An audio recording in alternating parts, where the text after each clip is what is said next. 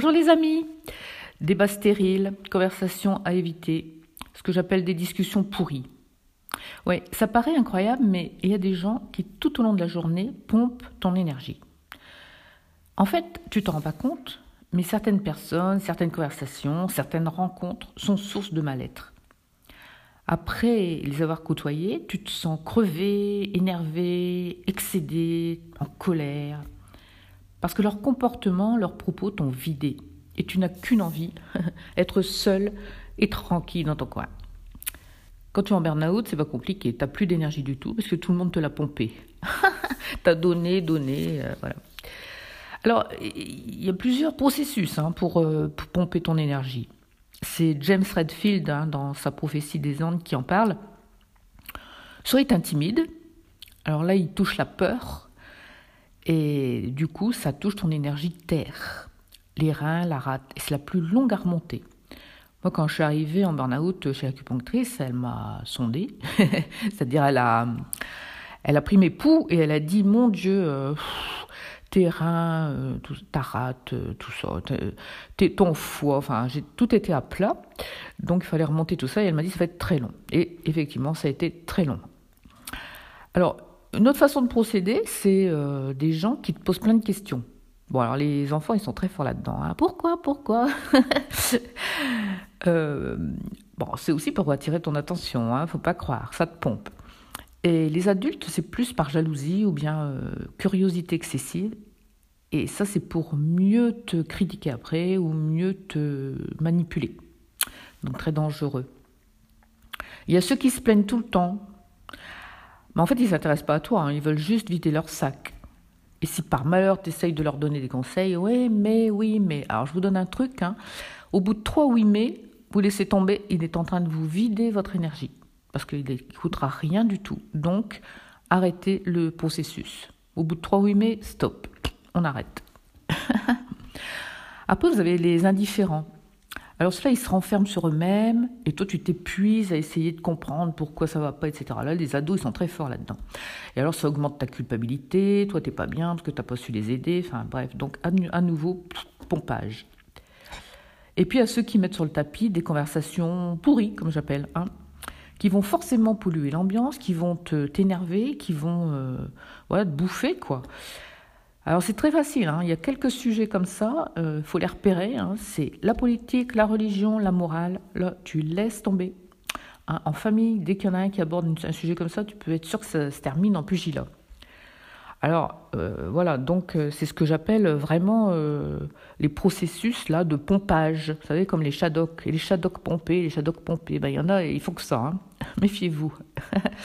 Alors il y a deux types de bouffeurs d'énergie. Il y a les bouffeurs d'énergie inconscients, ils font ça inconsciemment. Par exemple, c'est le cas des enfants. Hein. Les enfants, ils font ça inconsciemment. Mais c'est parce qu'ils veulent attirer ton attention. Hein. Euh, et puis il y a les gens qui le font, c'est plus un, appel quoi, hein, ou un appel au secours pour les adultes. Et puis il y a les conscients, ceux qui le font consciemment parce que seule leur réussite compte. Ils prennent l'énergie pour eux, pour pouvoir réussir et avancer. Alors il faut vraiment, vraiment apprendre à te protéger de ces gens-là. Il faut vraiment, vraiment apprendre à les repérer. Ah, je t'ai donné là quelques tuyaux, là, il faut vraiment... Euh, alors, euh, comment on peut réagir et quelle stratégie on peut adopter face à ça? Alors, moi, j'ai adopté une, certaine stratégie, je vous les donne, mais euh, vous verrez bien, hein, vous adaptez. Alors, soit je pars. Par exemple, quand il y a un sujet politique à table, je me lève, je débarrasse, je fais quelque chose dans la cuisine, voilà. au début, je le faisais inconsciemment. Alors c'est arrivé, euh, une fois j'étais chez des amis, et puis lui, il a le chic, hein, chaque fois, euh, il parle politique. Pensant que ça m'intéresse, c'est un sujet que je ne veux plus aborder. Et, et du coup, je m'en suis pas rendu compte, mais j'ai commencé à débarrasser tout ça. Et je me suis retrouvée au milieu de la cuisine. Et là, j'entends mon ami qui dit euh, Mais pourquoi tu parles toujours de, politique? Tu sais bien qu'Aliette, c'est un sujet qu'elle qu'elle aime pas et qu'on ne peut plus l'aborder. Et je me suis dit, ben mince, merci mon cerveau, hein, il m'a fait me lever euh, tranquillou, euh. il m'a protégé quoi. Je l'avais fait inconsciemment, sauf que maintenant je le fais consciemment. Alors, Ou alors, autre tactique, alors celle-là elle est plus récente, hein, je vous le dis, soit je demande de changer de sujet de conversation parce que euh, voilà, je trouve que ça commence à, dégénérer ou, je sens que ça pourrit l'ambiance. Alors c'est la dernière fois que je l'ai fait et c'est quelque chose que je referai de toute façon. Euh, voilà, c'était un couple d'amis et puis lui, il attaque des sujets euh, politiques, euh, genre la parité homme-femme, est-ce qu'on peut fumer dans les... C'est con d'avoir interdit de fumer dans les entreprises, enfin vous voyez, des sujets bien... Et puis, à un moment donné, je me suis entendue demander d'arrêter, de changer de sujet. J'ai dit, écoutez, J'aimerais bien qu'on change de sujet de conversation parce que de toute façon, ces sujets-là sont stériles. On va pas changer le monde, on va pas changer la loi. Euh, vous changerez pas de point de vue, donc euh, je pense que ça peut être plus sympa de de parler de choses plus gaies, plus fun, quoi. Euh, hein Par exemple, euh, vous avez prévu quoi pour vos vacances? Alors je peux vous dire qu'il y a eu un moment de stupeur. Et puis finalement, on a parlé des vacances, et puis on a fait un projet pour une sortie ensemble. Voilà, c'était beaucoup plus constructif. Et je le referai, ça, vous voyez.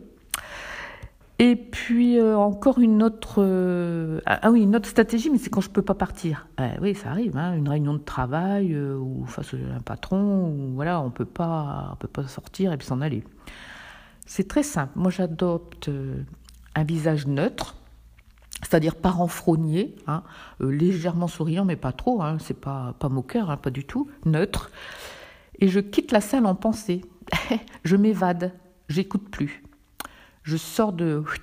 En fait, euh, grâce à mon cerveau, je, m'évade. Et si on dit, euh, qu'est-ce que t'en penses? Ah, moi, je je pense pas. et voilà. Et en général, ça recentre le débat sur le sujet principal. Et puis pour les enfants, ben, je réponds aux questions, hein, évidemment, parce que euh, ils sont aussi curieux, il faut quand même satisfaire leur curiosité. Mais si les pourquoi s'éternisent, si je vois que c'est vraiment un captage d'attention et un pompage d'énergie, je fais une diversion. Je propose une activité, un jeu, une balade, enfin quelque chose. Et les enfants, vous savez, euh, ils suivent, hein, ils n'assistent pas. Euh, hop, ils sont partis dans le tourbillon d'autre chose et ça leur va. Voilà. Eh ben, toi, tu es peut-être aussi un bouffeur d'énergie. Hein. Ça serait bien que peut-être tu repères si quelquefois tu fonctionnes comme ça. Dans ce cas-là, je te conseille de changer de stratégie parce que c'est pas très bon. Donc, euh, je t'ai donné les, petits tuyaux pour repérer les, bouffeurs d'énergie. Bon, mais comment est-ce que tu peux puiser de l'énergie sans envoler aux autres? Parce que c'est important quand même de, récupérer de l'énergie quelque part. Alors voilà quelques petites euh, recettes que moi je, pratique.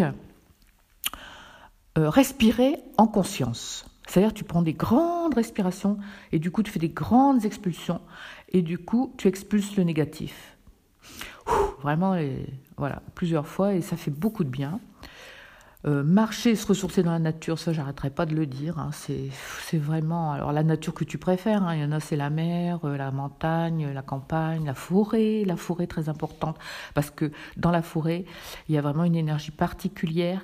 Les arbres vous donnent de l'énergie, c'est reconnu maintenant hein, que ça agit sur le mental. On soigne euh, par la sylviothérapie des dépressions. Donc c'est pas un leurre ça.